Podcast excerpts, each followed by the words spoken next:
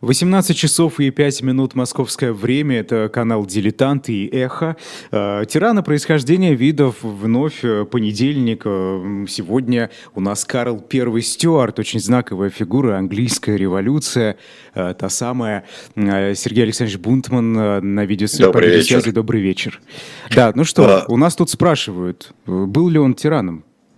Он был тираном а, и таким официально признанным частью историков, а, потому что его правление с 1629 года по 1640, оно а, называется нейтрально личное правление, а еще оно известно как 11 лет тирании mm-hmm. при распущенном парламенте и э, масса, я бы сказал, опрометчивых решений, которые он принимает лично со своими советниками.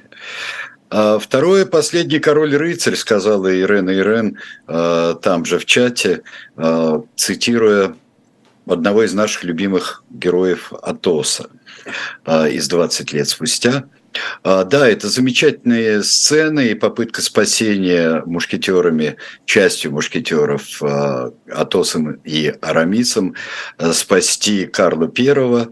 И даже они попытались подменить палача, и как-то все это вы прекрасно помните, кто был по-настоящему там в книжке палачом Карла Первого. Этого не получилось. Слова «remember», а, которые помните, как а, говорит Карл Первый, соответствует а, истории и духу истории. Только то, что Карл Первый, как многие ну, как вам сказать, не многие, но практически все монархи, которые были казнены, начиная с этого времени, он умер хорошо, он умер достойно. Это его знаменитая э, рубашка, которая должна была, две рубашки, одна из которых должна была прикрывать руки, чтобы не видно было, что они дрожат от холода. Это было все-таки 30 января 1649 года.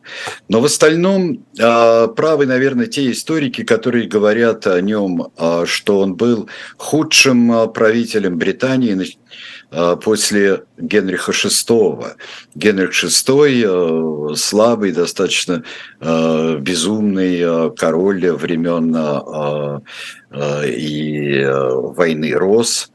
И тогда это тоже было правление опрометчивое, такой малоосмысленный, я бы сказал. Но давайте вернемся к Карлу Первому. Еще мы... А почему же я его выбрал именно сейчас? Потому что меня спрашивали в программе слуха и эхо, э, меня спрашивали две вещи.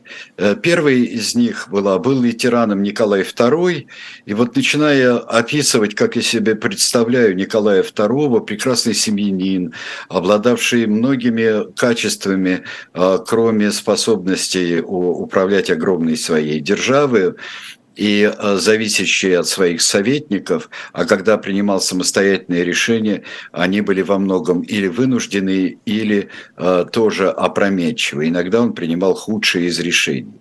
Я сразу подумал, а, поскольку в стык с этим вопросом э, шла проблема э, памятника Кромвелю, который стоит у английского парламента, как же так? Человек, который не спровергал монархию, человек, который устроил революцию и очень кровавую гражданскую войну в Англии, и он стоит, хотя он был после реставрации Стюартов, его останки были выброшены вообще из Вестминстерского аббатства, и существует только надпись э, на полу, что здесь когда-то была могила Кромвеля. Э, и когда э, Карл II, сын Карла I, уничтожил практически уничтожил флот, великолепный английский флот, который был создан Кромвелем, и Кромвель перевернулся бы в гробу, пишут историки, если бы тот у него был, то есть был бы у него гроб. Ну вот, э, и это привело к тому, что мы здесь сталкиваемся с несколькими феноменами, которые приводят к тому, что монархия, наследственная монархия, оказывается рулеткой, причем русской рулеткой, не только в России. Как уж выйдет, как уж получится.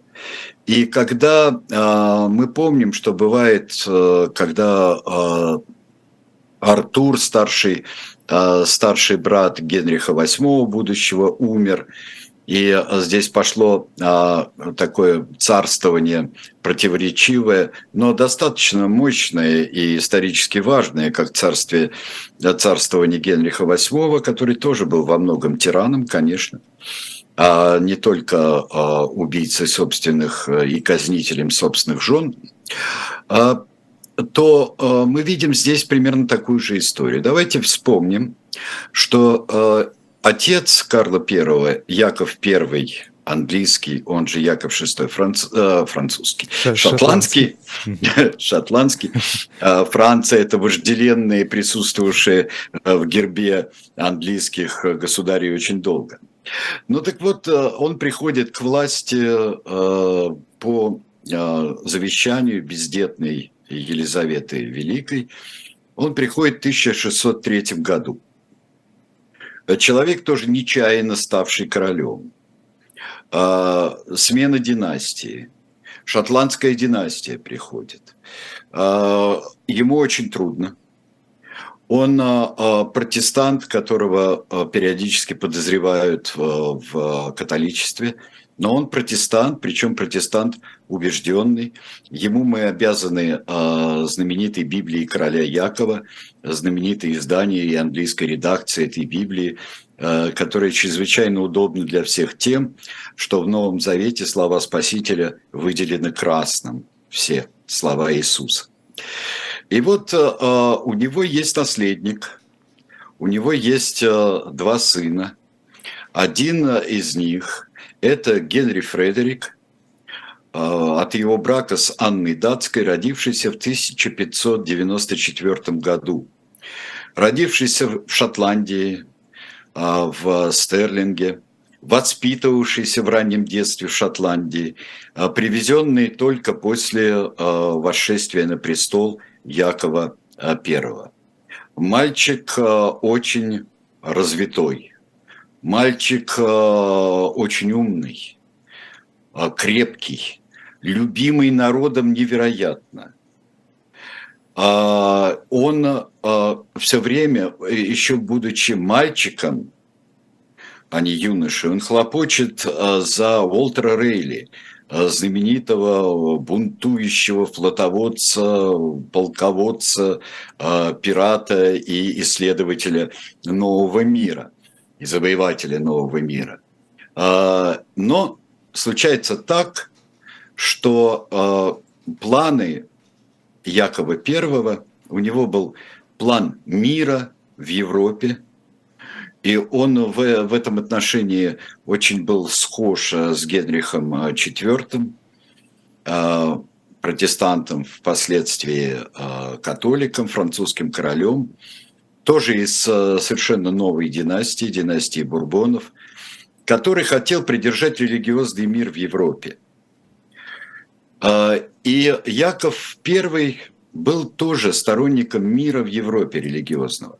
И поэтому свою политику он хотел матримониальную для детей. Он хотел построить так, что Елизавета должна была выйти замуж за протестантского пфальцкого курфюрста Фридриха, а э, Генри Фредерик должен был жениться на испанской инфанте.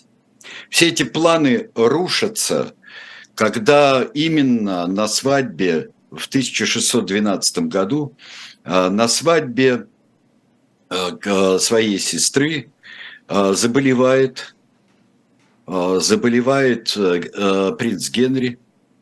Судя по всему, у него был тиф, и он умирает скоропостижно от тифа. Это горе для всех.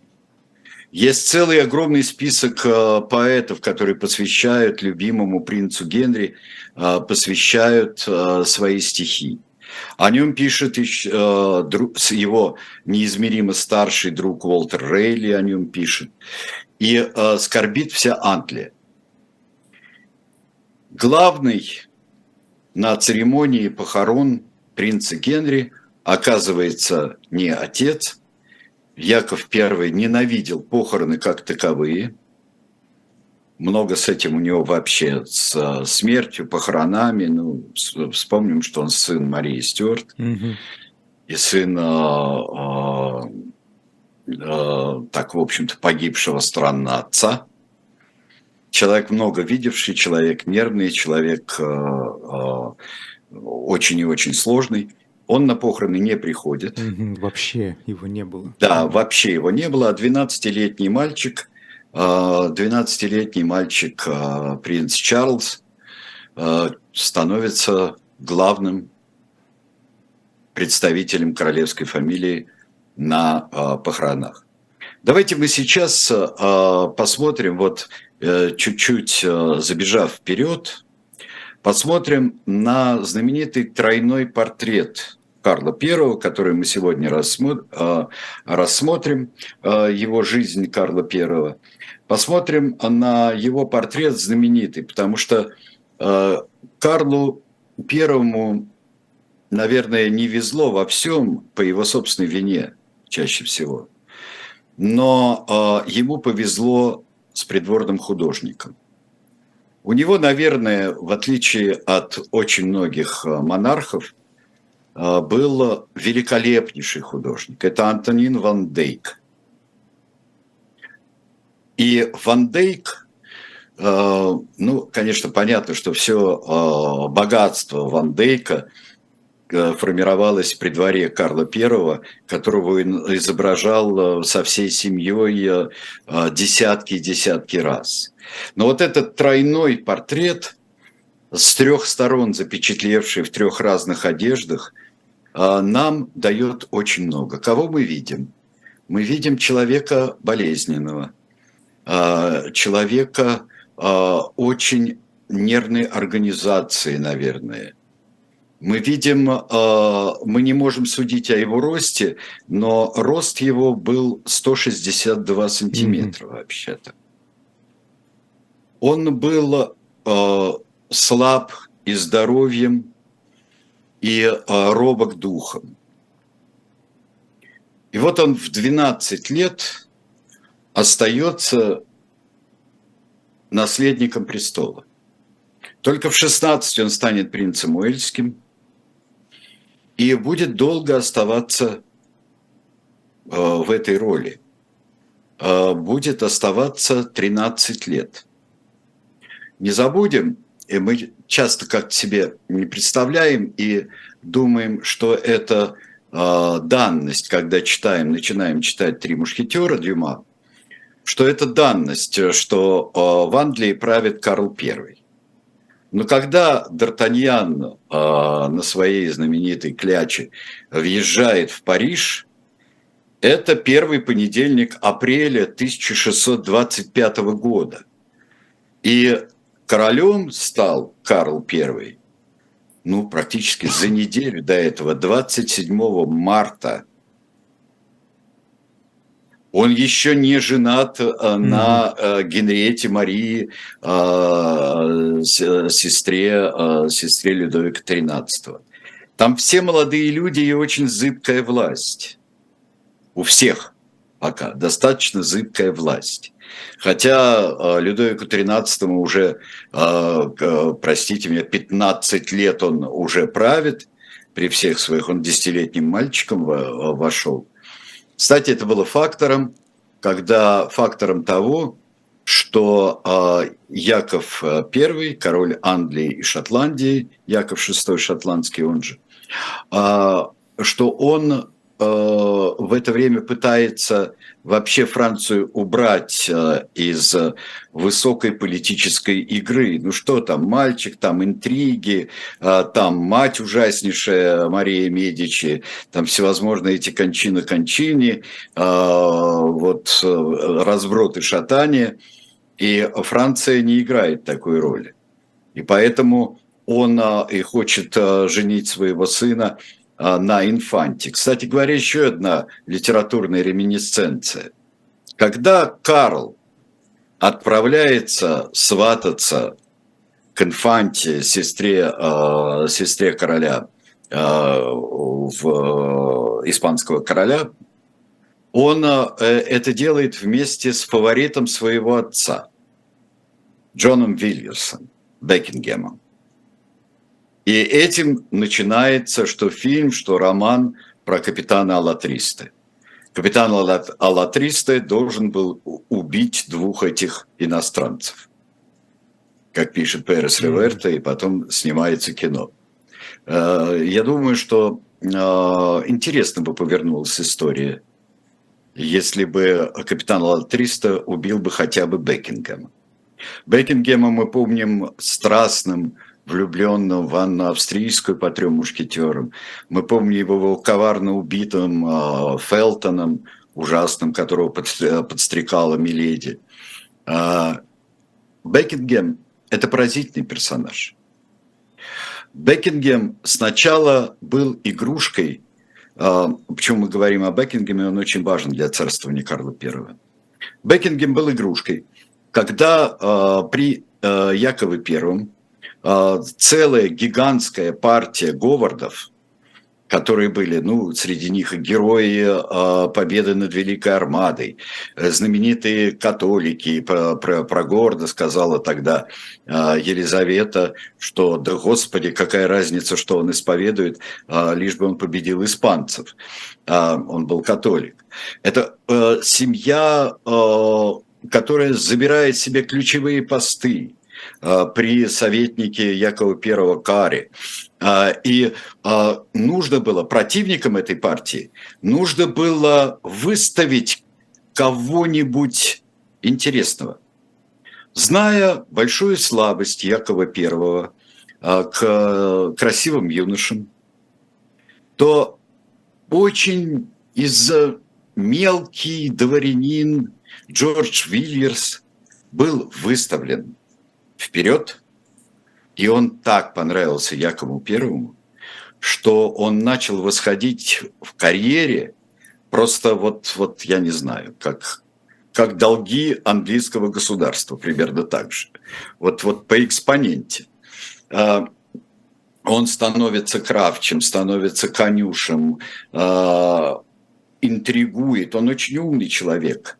Он становится графом, знаете, виконтом, потом графом Бекингемом, потом он становится герцогом Бекингемом.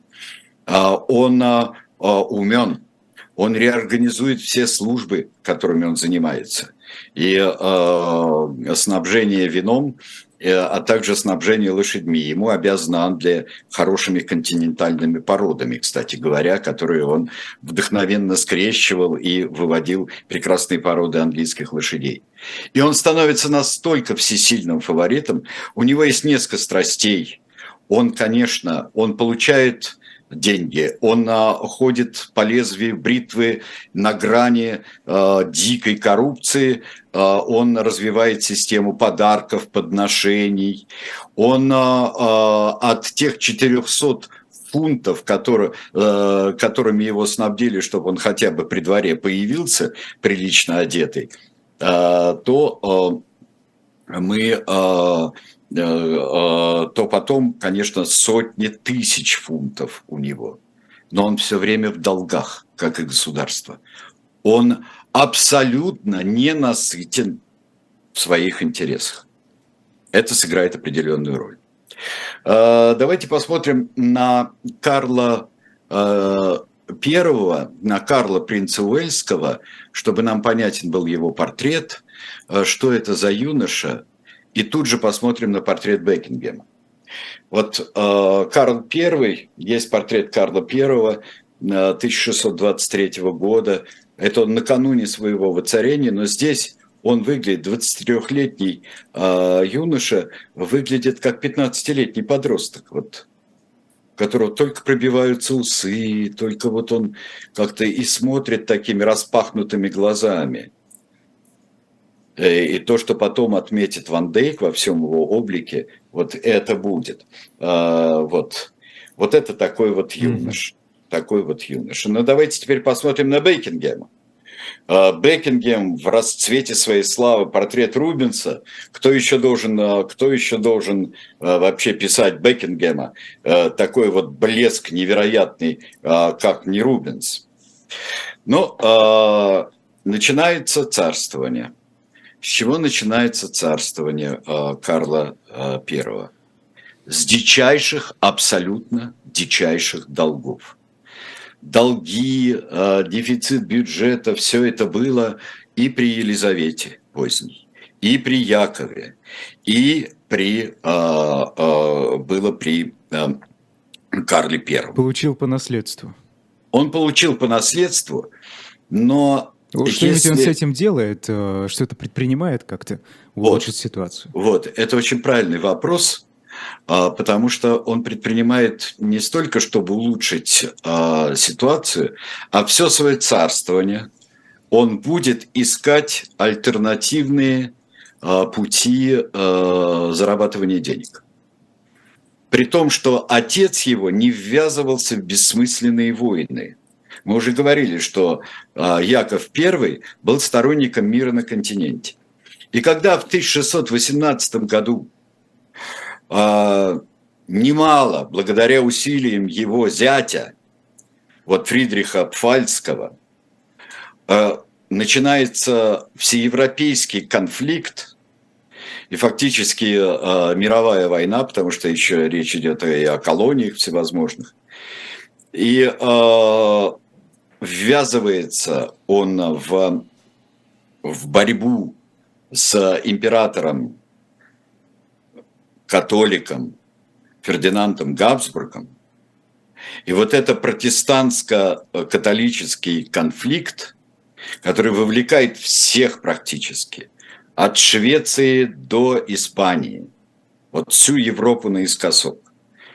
30-летняя война, Яков I в это не ввязывается. Он хочет быть арбитром, он предлагает э, мир такой-то. А если бы не э, два барана, наверное, все-таки, это очень... Э, вот на мосту встречаются два барана. Одного зовут Фридрих, другого Фердинанд. И вот они ни один из них не уступит. И можно спорить сколько угодно, э, чья была инициатива вот этой неуступчивости. Э, Яков I хочет всех примирить, добиться статуса, довоенного статуса э, КВО, а, и чтобы был уже не изгнанником, чтобы фальц не отбирали, чтобы и так далее. Давайте сейчас не будем разбираться во всех хитросплетениях этой континентальной войны, но бодро, весело – бодро, весело. А Карл I, ставший королем, бодро, весело втягивается в эту войну. А он, а, как он это объясняет? Для чего? Чтобы ну, заработать? Сестру обидели. А, даже так. Ну да. Первое, сестру обидели. Второе, обидели протестантов. И вот он все свое царствование будет лавировать между протестантскими и католическими государствами, будет обижать одних протестантов за счет других, как это он будет делать и в Шотландии, и в Англии, и будет просить денег у парламента, когда же парламент не будет поддерживать его безумие, он парламент распустит в 29 году. Джордж Виллерс, э, герцог Бекингем не отстает. А, мы уже знаем, что а, Карл I женился на Генриете Марии, а, дочери Генриха IV, сестре Людовика XIII, на католичке, которая не хочет ни в коем случае принимать протестантизм, а это пока еще можно в Англии, быть католичкой и королевой Англии и Шотландии. Она не присутствует на коронации – Карла I в 26 году. Она, э, в общем-то, э, имеет свой, э, ну, такой, свой двор, католический, вполне французский, который Карл I, между прочим, разгонит этот двор. Он с ней постоянно ссорится. Хотя у них масса детей, это чудесная семья, но они ссорятся по принципиальным таким вот вопросам. Но э, Карл I при браке с Генриетой Марией договаривается с Францией, э, что он э, не будет отстаивать э, права французских протестантов. гугенотов с их укрепленными районами, согласно Нанскому эдикту, у них были укрепленные районы, один из которых известный нам с детства Ла-Рошель. Неверно говорить, что это авантюра, которую сделал Джордж Вильерс, он же герцог Бекинген. Карл I сознательно шел на э, эту авантюру и на нарушение своих отношений с, э, с Францией. И вот здесь мы видим важную черту, прежде чем мы прервемся вот сейчас, э, я должен эту черту подметить. Помните тройной портрет, который мы видели? Это да. разные люди. Это разные люди. Если вы помните, сейчас слева мы видим такого достаточно жесткого человека. В пас мы видим э, человека э, с распахнутыми глазами, смотрящего на мир, вроде бы э, благородно-рыцарственного. А справа профиль другой, там, где орден подвязки и знак ордена подвязки на плече у него, мы видим а, мы видим человека лукавого, простите меня. И это не мы, зрители, придумываем, а это действительно есть. А отличительной чертой Карла I будет а, двурушничество. Извините уж за mm. просто прямое двурушничество. То он, он не выполняет то, что обещал. Вот. Да. Так что Сергей вот мы видим эти качества. Угу. Давайте сейчас прервемся, а потом буквально продолжим. на минутку, да.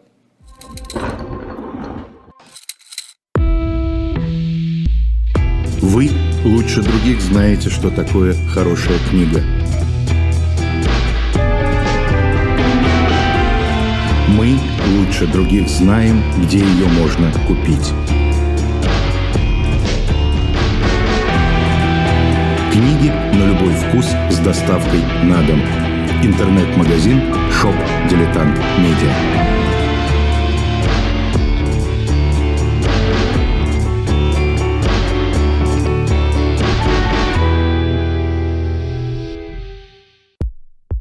У нас есть парадоксальная ситуация. Это непросто потому что останется в истории. Ну, Владимир Борисович, вы прям как ребенок. У вас есть лучшие средства обороны? Нету.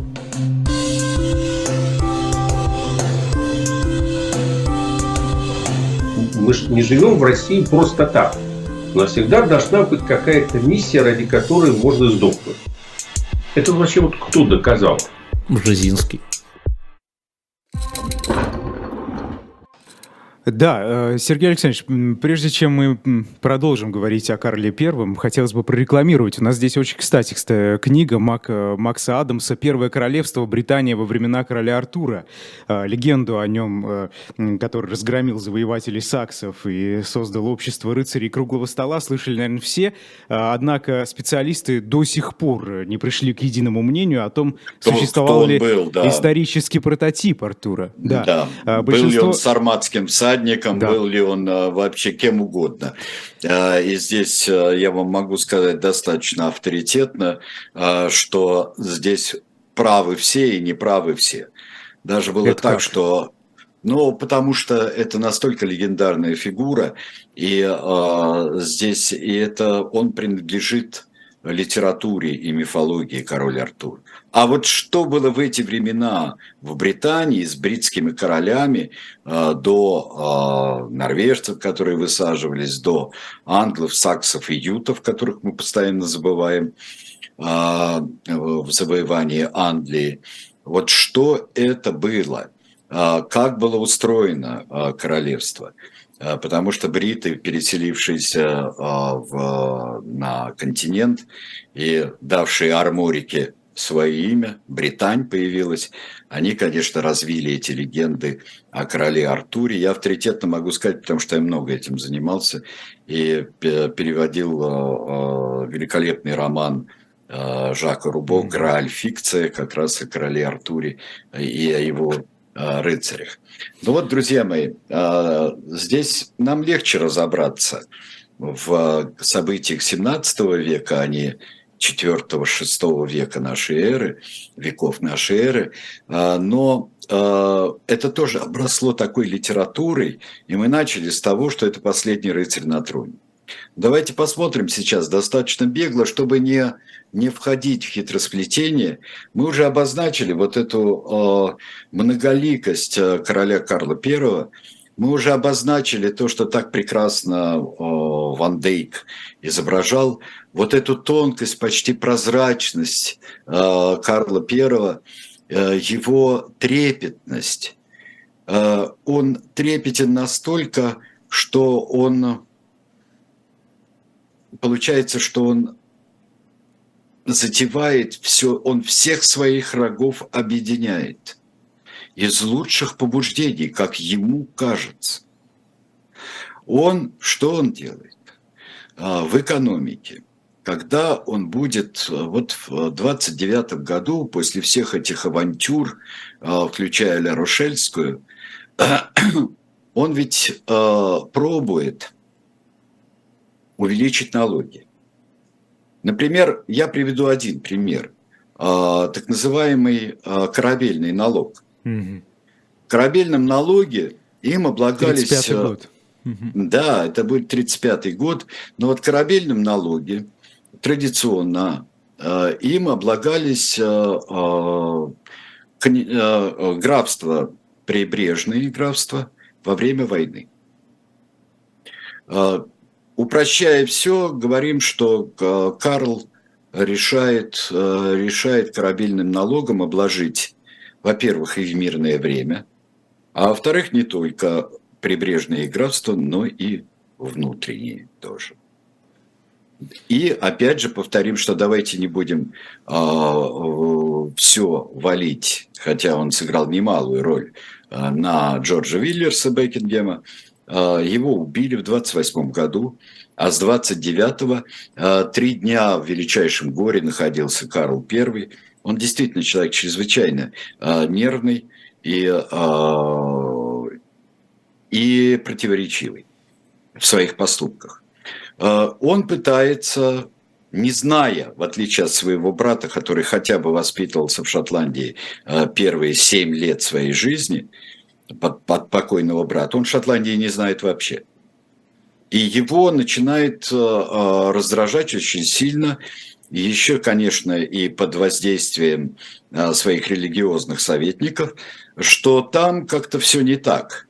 А, не англиканская церковь, а там в основном пресвитерианская церковь, будто он не знает, а, будто что там они близки к кальвинизму, и многие из них просто кальвинисты. И вот такая пышная англиканская церковь, Э, которая сохраняет многие обряды и таинства а, церкви католической, только с королем во главе.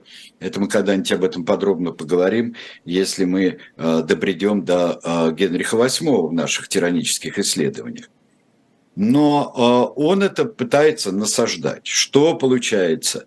Получается страшное. Это как в свое время Эдвард Герик сумел сделать э, кошмар э, революционной ситуации, то есть э, рабочих с э, интеллигенцией э, он объединил. Точно так же до него Карл I объединил шотландскую аристократию, ее большую часть, шотландскими парламентариями mm-hmm. и с мелкими дворянами, не только дворянами, и с пресвитерианскими священниками. И к чему это и все привело? Это привело к войнам. Это привело к войнам, к епископским войнам, к движению ковенантеров, а, которые а, остроумно кто-то назвал, потому что а, это завет ведь, да, как заветскую власть в Шотландии, власть завета. Он привел к гражданским войнам, которые настолько иссушили его же собственную личную тираническую политику, что ему пришлось собрать парламент, от которого, э, без которого он не мог собрать денег, несмотря на все свои налоги, несмотря на вот эти самые э, водоизмещенческие налоги, тоже, а, тоже морские. Собственно, вот эти... в апреле 40 -го года он создает, созывает этот, этот парламент, который да. всего месяц. Да, который всего месяц, он называется коротким парламентом. Э, и э, у многих парламентов 17 века будут просто, просто клички. Короткий парламент, который потом он его распускает, называет другой парламент. А почему и распускает? Этот... По какой причине? Слишком ну, оппозиционным не, не, не хотят, они не, не хотят. Оппозиционные давайте изменим. А что, что удается а, вот за все это время, 11 лет тиранического управления, личного управления, а, где он нарушает все свои все свои обязательства, где он отменяет множество того, например, в Шотландии он отменяет, у него, вот он устраивает ревокацию, это отзыв земель которые раздали шотландцам, в особенности а, после секуляризации земель, то есть Насколько это массово? отобрали у католички. Это, это настолько массово, что э, здесь не то, что вот все сразу потеряли земли, да? Нет, это теряет э, в основном те, кто мог бы стать опорой короля Стюарта, короля шотландска, э, шотландцев, опорой в Шотландии. Он теряет опору в Шотландии. У него только э, уж невероятно преданные вот такие, как Атос, рыцари-роялисты вроде Гамилтона они могут, а, могут быть его, а, э, его сторонниками. И то в противоборстве там, с английским парламентом, с, с англичанами вообще и с железнобокими потом в частности. Ему удается сделать потрясающую вещь. Есть, конечно, ливейлеры, есть э, э, такие люди достаточно э, экстремистские и религиозно экстремистски настроенные в английском парламенте, потому что действия против шотландских пресвитериан, они английских э, кальвинистов и английских э, пуритан, например, они, э, они страшно возбуждают. Ему удалось сделать из такого э, мирного, которого мы с вами рассматривали э, когда-то, из такого мирного человека, как Оливер Кромвель, который, в общем-то, в общем-то, думал о том, как сделать свою жизнь, как потихонечку, э, полигонечку стать богаче, стать счастливее. И проявляет он вдруг неожиданные для себя способности, способности вождя – как он, как другие люди, как Айртон тот же самый, а, ему удается а, вспомнить о том, а, что парламент, с которым боролись, но уже много лет считаются английские короли с конца XIII века, невозможно не поддерживать хоть какой-то баланс, Карл I, который, как и его отец Яков, считает что главное право короля – это не его, это только божественное право. И что он отвечать будет только перед Богом. Ни в коем случае. Это может быть и естественная мысль для, а, для монарха, но во всяком случае практика английских королей и королев за это время – никогда не переходила настолько э, прерогативы парламента, не растаптывала их настолько, насколько это делал Карл I. Давайте посмотрим на него в изображении Ван Дейка как воителя. Посмотрим на Карла I в доспехах. Доспехи еще существуют, это 17 век, но доспехи еще существуют. Но мы посмотрим на него, как он классический рыцарь. Да, в этом отношении он рыцарь. А в это время, уже когда а, в 41 году образуется долгий парламент, в 42 году Карл I развязывает гражданскую войну. Как это происходит? С чего? Он а, выступает против парламентских прерогатив и фактически заставляет парламент образовать свою армию. Он настолько уверен, что его солдаты, которые не будут представлять такой силы, его солдаты, его воины, его верные люди, и когда-нибудь шотландцы, с которыми он мирится, в, все-таки мирится и заключает, э, э, заключает соглашение, которое сам и нарушает, между прочим, а, что они настолько превзойдут вот этот сброд, и что которым не могут командовать полководцы обычные – такие как э, Манчестер, например. И что, ну, проигрывая, история заключается в том, что проигрывая, армия парламента становится все лучше и лучше. Это армия нового порядка. Мы уже говорили, что вот в таком гении понимания а, военных действий, какими они должны быть сейчас, и отличаться от обычных, а, был единственный человек, который, наверное, а, наверное, в чем-то подобен Кромвелю, хотя так недолго и победы не одержал, это был самородок такой, как Нестор Иванович Махно, который создал гениальную армию в ходе Великой Селянской революции, которую он а, предложил вот в тех местах от Гуляй-Поля а, через печально известный сейчас Бахмут и, и во многих других местах. Новая тактика. Идейность армии. Сплоченная идейность, а не... Вокруг а, какой идеи? Идеи божественного проведения. И тут ничего. Они воины света, они воины Божьи против тирана, против обмана, и против возвращения к папизму. Карл I до начала гражданской войны предпринимает абсолютно разрушительные для самого себя как епископские войны в Шотландии, так и э, подавление э, всего сущего в Ирландии. Ирландию он кроваво прошел. Правда, Кромвель будет э, ничуть не лучше, но это уже будет другая история. И вот Карл I через победы и поражения, через собственное предательство и предательство тех, кого он предал, через э, уступки, которых делать было нельзя, и несовершение а, уступок, которые было сделать необходимо и для сохранения своей жизни, и для сохранения монархии.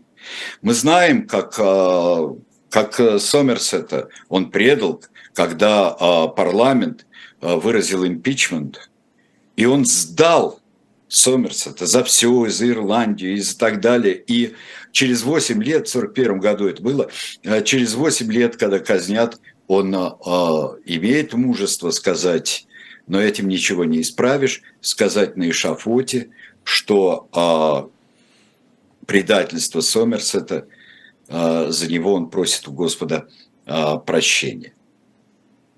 Карл I, не вдаваясь в подробности, которые мы рассматривали с вами а, в гражданской войне, да и для личности сейчас и личного поведения а, Карла I имеет значение а, далеко не это, можно сказать, что вот по всему тому, что мы способны изучить, до декабря 1648 года, а казнен он был в январе следующего года – у Карла I оставались шансы выжить. Его на коленях умоляли, э, умоляли э, принять э, все там четыре акта, которые предлагала, предлагала ему армия. Он наивно, а может быть хитро рассчитывал на то, что ссора, которая образовалась между парламентом, который не хотел обострять, и армией, которая хотела уже мстить ветхозаветно, кровь за кровь, око за око, за тех, кого э, предательски убили из э, вождей э, армии парламента, армии нового образца, армии железнобудких. Что это не ослабит его противников, а армия окажется выразителем воли народа, Карл думал, как ему советовали, что армия, да, действительно, ей были недовольны, когда армия э, бродила по полям, э, лесам, деревням Англии. Естественно, там, где проходит армия, счастья не будет никакого местным жителям что уже все надоело, их надо было тоже кормить. Это, э, несмотря на все парламентские акты там, о жаловании, ее надо было содержать, а гражданская война, значит, э, и те грабят, и другие грабят, э, и те, куда бедному английскому крестьянину податься. Но этого не произошло.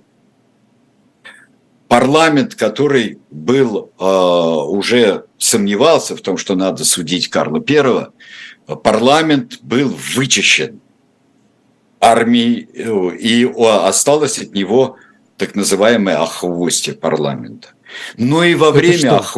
что это значит? охвостья, только где были вычищены, э, вычищены, во-первых, отстранены лорды mm. от э, решения по, насчет Карла Первого и вычищены явные сторонники Карла, те, кто колебался, э, нужно ли его судить или не нужно. Но даже и тогда он имел возможность отречься, он имел э, в, э, отречься в пользу своего младшего сына Генри. Он имел возможность сохранить и монархию, и сохранить жизнь, пока никто не собирался и э, так думать о Кромвеле, и мы с вами так не думали, когда у нас была передача, э, что Кромвель просто хотел э, стать чем-то, сразу уже хотел стать чем-то вроде короля, а может быть и королем э, Англии. И здесь все упиралось в фигуру самого Карла. Но Карл до конца был, наверное, э, стоик только в том, что он до конца стоял на мелочах.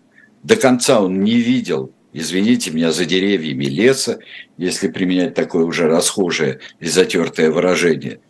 И он был осужден. Осужден за то, что он начинал, а, начал войну против своего народа.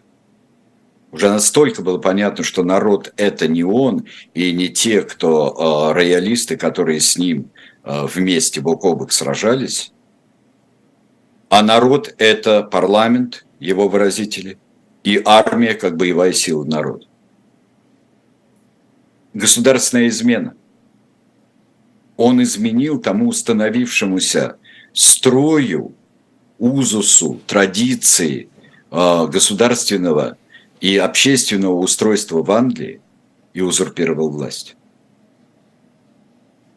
Он был казнен – вот одна из самых патетических картин его казни. Надо ее сейчас показать, я думаю.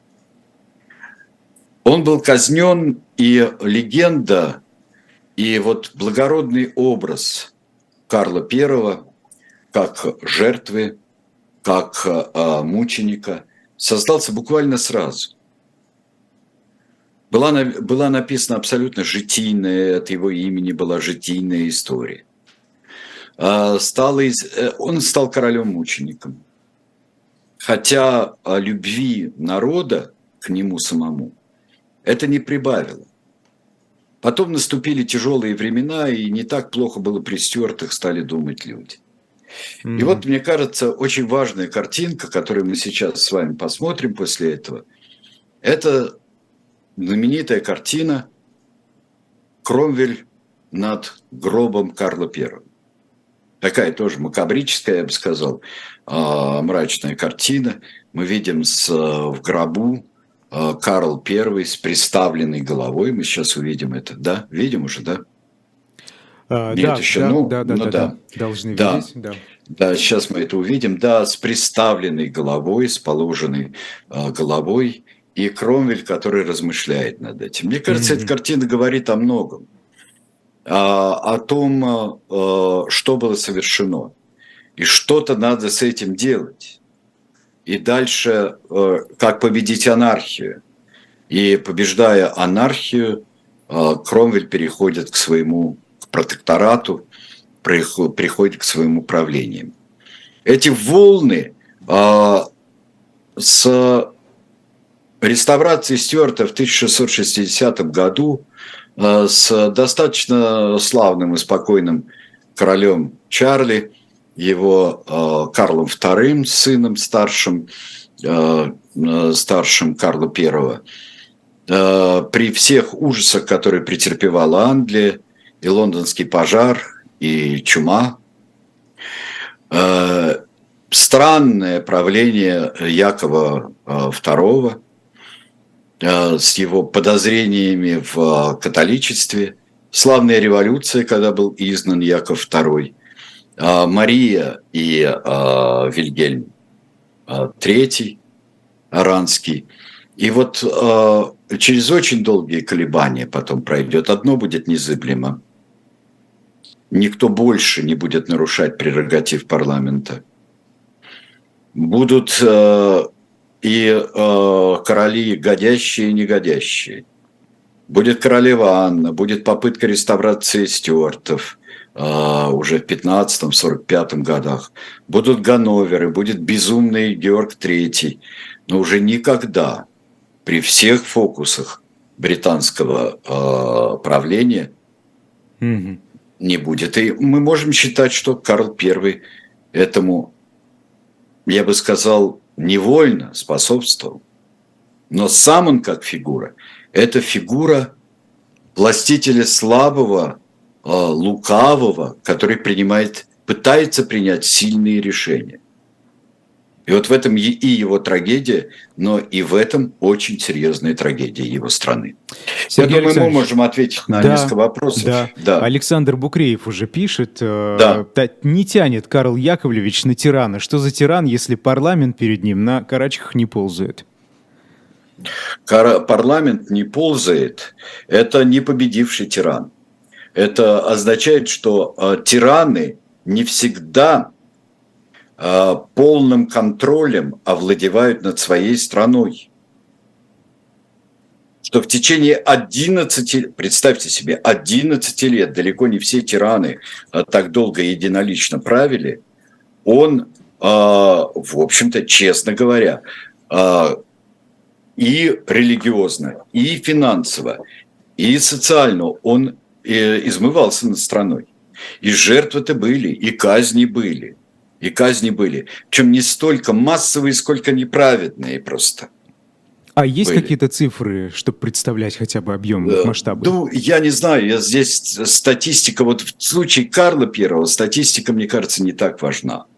А, потому что статистика такая а, вообще шарики жонглерские, а, потому что, например, по всегда считается Мария Кровавая, да, Мария Тюдор, Мария Кровавая, но она истребила гораздо меньше католи... э, протестантов, угу. чем э, ее великая э, единокровная сестра Елизавета, которая истребила католиков э, гораздо больше.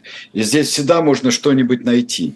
Но сам характер, то, что он взбудоражил э, всю страну, и именно тираническим правлением. Но еще это доказывает – что э, тирания преодолевается с помощью некоторой другой тирании, как это будет с Кромвелем, преодолевается.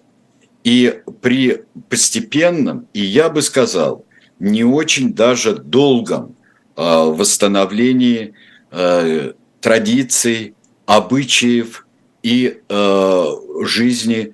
Не зря Монтескье назовет, э, назовет именно республиканским правлением, назовет демократией именно то, что происходит английскую монархию, которая образовалась уже после, а, а, после гражданской войны и революции. Угу. Спрашиваю, чем тиран отличается от диктатора, Анна спрашивает, и Ник ей отвечает, не всякий тиран диктатор. И не всякий диктатор тиран. Да. Вот. Не да. всякий диктатор тиран. Вы говорили, парламент это народ, и вот вас спрашивают, а что там с э, избирательным правом было, и кто вообще в парламент мог избраться?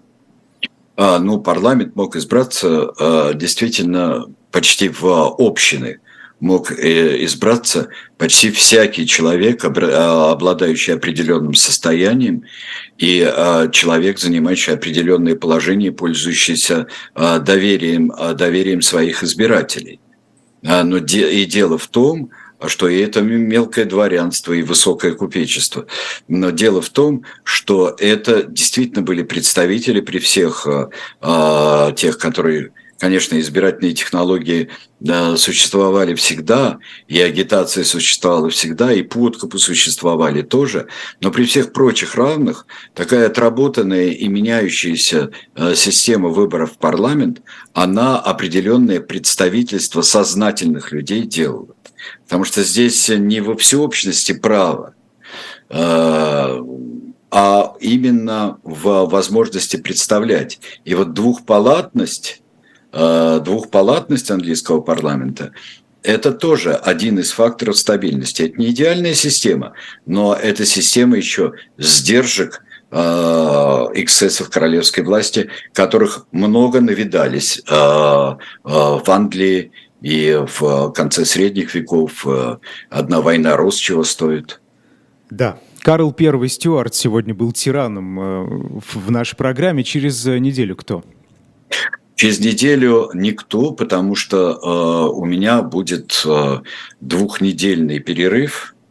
Вот меня просто не будет в Москве, э, двухнедельный перерыв будет, и поэтому мы с вами встретимся, ну как там э, посчитать, э, меня не будет 20 и не будет потом следующий понедельник. Угу. Ну, в общем, через... 6 э, марта получается да, 6 марта. Мы встретимся ну что ж, за это время, марта. За это время можно посмотреть э, про Кромвеля, например, «Тираны». Э, плейлист э, есть, и он доступен. Все предыдущие выпуски, их уже очень много, поэтому за эти две недели можно много всего посмотреть. После нас на «Живом гвозде» Бориска Горлицкий, социолог с Лизой Аникиной, и поэтому переключайтесь на другой канал или оставайтесь на «Эхе», если вы с помощью приложения нас слушаете. До свидания, спасибо. Спасибо, всего вам доброго.